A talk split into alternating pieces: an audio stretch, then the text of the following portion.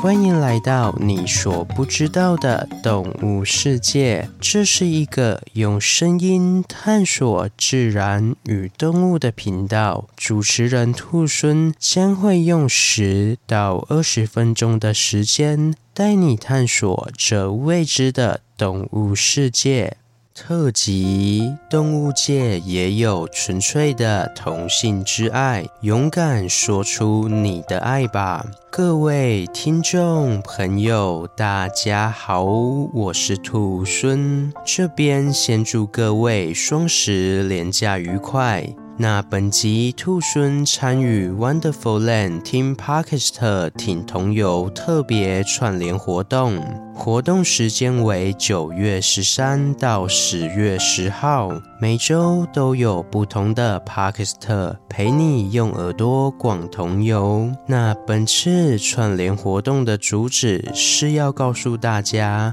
在台湾每年十月是同志游行的月份，但今年因为疫情的因素，使各地的游行受到不小的冲击。不过，好消息是，今年在台北举办的台湾同志大游行，仍会在十月三十号如期举行。而我们帕克斯特们，则是透过节目微薄的力量，想要支持所有有性别平权团体的努力。也希望让大家通过聆听节目，更认识这个活动。另外，本次活动也与 Spotify 有合作，欢迎大家到 Spotify 搜寻 Wonderful Land Team Podcast 挺同游串联播放清单，就可以收听到这次所有的串联节目喽。另外，SoundOut 也有提供这次活动的完整播放清单，只要到手机 App 商店下载 SoundOut，进入首页就可以轻松收听哦。另外，SoundOut 也提供 On Air 语音直播功能，让各位听众朋友在活动期间也可以一同畅聊同游内容。再来，兔孙也与高雄的同游合作，要为高雄的同游做宣传。那这次高雄同游的主题为“五体之爱”，其主旨是希望大家。能从身体感受希望，在疫情期间生活的空间只剩下身体所及之处，面对未知的不安与少了对外界的连接时，即便孤独，还有身体的存在。因此，我们相信，即使位于他乡，依旧能在五体之中与彼此相会亲近。以上就是本次高雄。同游的宗旨。另外，原定十一月二十八号的高雄同游将会因应疫情，以最安全、最慎重、最荒谬的方式举办线上活动，而实体的游行活动则会改到明年举行，请大大家敬请期待。详情请追踪高雄同志大游行的脸书粉砖。最后，这些资讯。兔孙也都会放在节目的资讯栏中。好了，那我们进入主题吧。动物界也有纯粹的同性之爱。那在开始前，兔孙先说一下，因为兔孙是非常传统的直男，所以本身对于同性之爱的理解也非常有限。如果有什么说的不好的地方，还请各位多多包涵与指正。同时，兔孙也也很感谢为叛逆女孩邀请我一同参加这次的活动，让身为直男的兔孙也可以为倡导性别平权尽一份心力。那关于同性之爱或是双性恋这些有别于传统观念的爱慕之情，在早期人们通常将这些情感视为是不道德的，有违神的旨意的，甚至是将其当作是一种精神疾病或是罪孽。例如，在中世纪的基督教，以动物不会有同性性行为为由，将同性恋列为违反自然的罪。不过，说到底，动物界真的不会有同性性行为吗？还是只是人类不愿意观察呢？其实啊，在悠久的大自然历史中，动物间的同性性行为并不算是非常罕见的现象，只是早期的学者们基于当时的社会风气，害怕呈现最真实的观察结果。会触犯人类社会的底线及禁忌，所以多半会选择不公开或是无视，甚至是扭曲其观察的结果。直到最近，人们对于同性之爱的理解日益加深，也知道了爱是有很多种形式后，人们对于动物间的同性性行为也可以比较深入的去探讨及研究，而目前对于动物间的同性性行为的定义，也不单单是指单纯的性行为，而是包含了更多的要素，举凡爱抚、爱慕、择偶的倾向及育儿的行为，这些都可以算是动物间的同性性行为的展现。另外，加拿大的生物学家布鲁斯·贝哲米曾在西元一九九九年时发表了动物同性性行为的相关文献，其中贝哲米先生检阅了将近一千五百种物种，都发现许多物种间都存在着不同形式的同性性行为现象。同时，贝哲米也认为，除了完全没有性行为的物种之外，其余的物种都有同性性行为的存在。对这些动物来说，同性间的性行为并不是问题。不过，这些行为背后的动机及意义仍有待观察与了解。另外，除了贝哲米外，在中国中科院动物研究所中进行。动物行为研究的李春旺先生也说在动物界中，许多物种，举凡鸟类、爬虫类、哺乳类。都有观察到同性恋行为的发生，并将这一现象称之为同性爬跨。而据李春旺先生的观察，动物一般都具有所谓的发情期，而在发情期到来时，就表示该物种已经发育成熟，并会受到体内激素的影响，从而产生性冲动，表现出。求偶与交配的行为。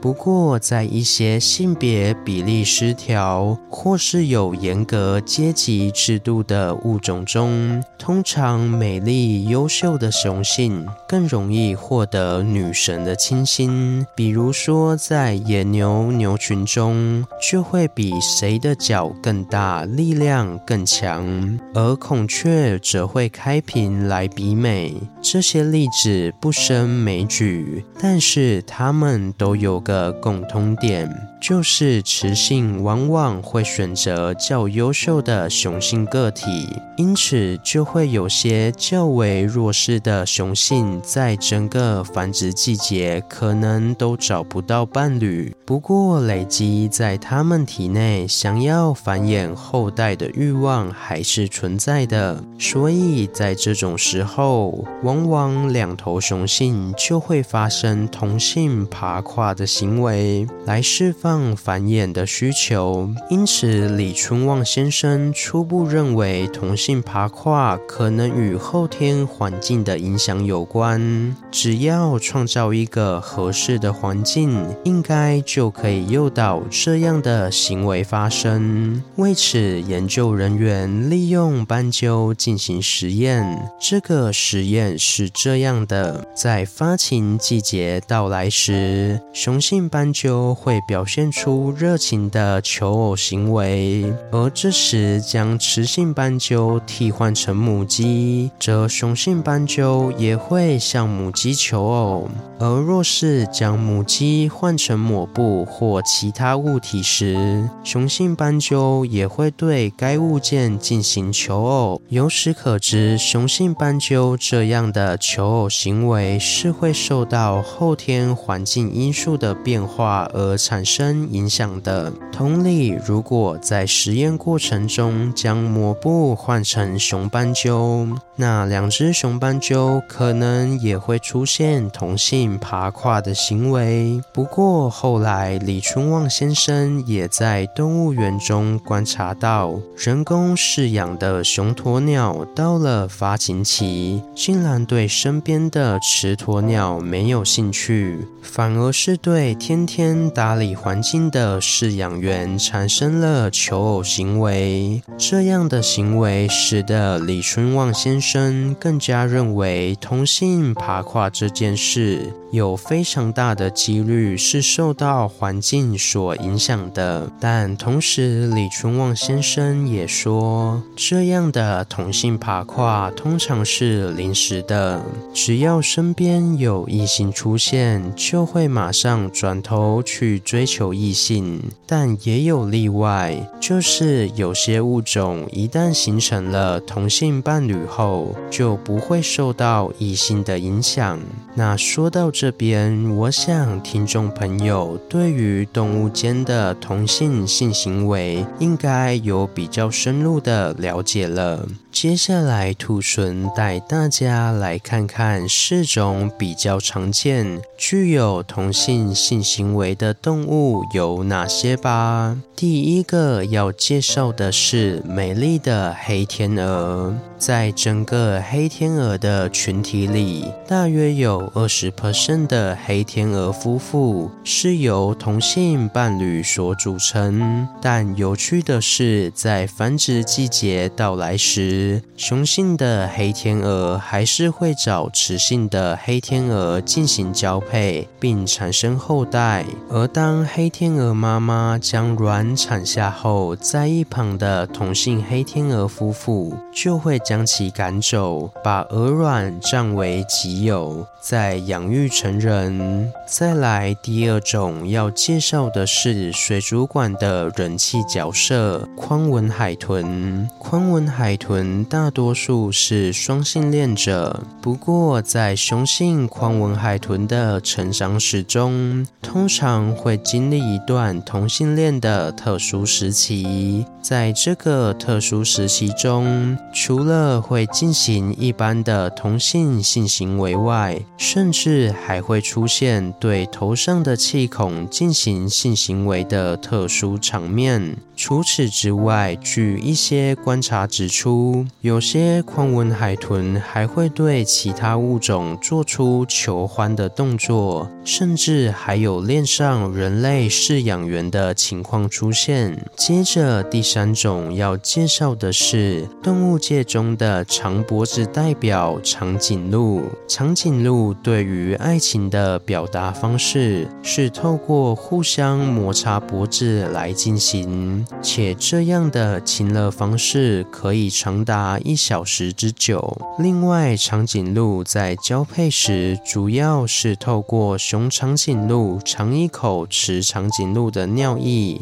来判断对方是否处于排卵及发情阶段，而在雄性长颈鹿都确认完各种数据后，准备骑上去进行交配时，雌长颈鹿可能会突然改变心意，就直接跳开，让准备办事的雄长颈鹿摔个四脚朝天。所以在这样受精失败之后，两头雄性的的长颈鹿可能会互相摩擦脖子，成为同性恋人。最后要介绍的是与人类同为灵长类的倭黑猩猩。对倭黑猩猩来说，性行为可说是一种社交方式。在黑猩猩的社会中，大多数的成员是双性性恋者，且他们都非常爱好和平。只要族群中发生冲突，像是对食物的分配或是地盘的配置不满，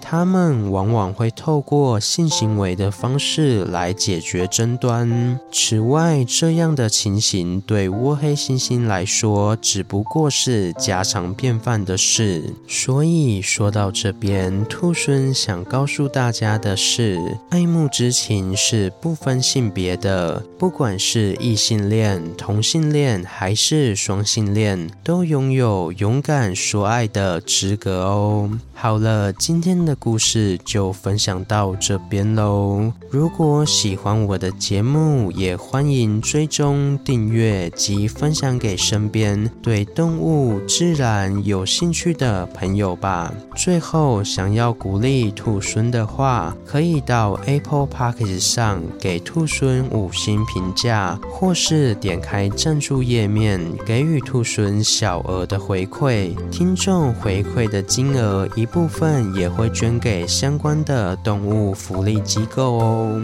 这样一来，除了可以给兔猻鼓励外，还可以做善事。那我是兔猻，我们下次见，拜拜。下集预告：小小的武士。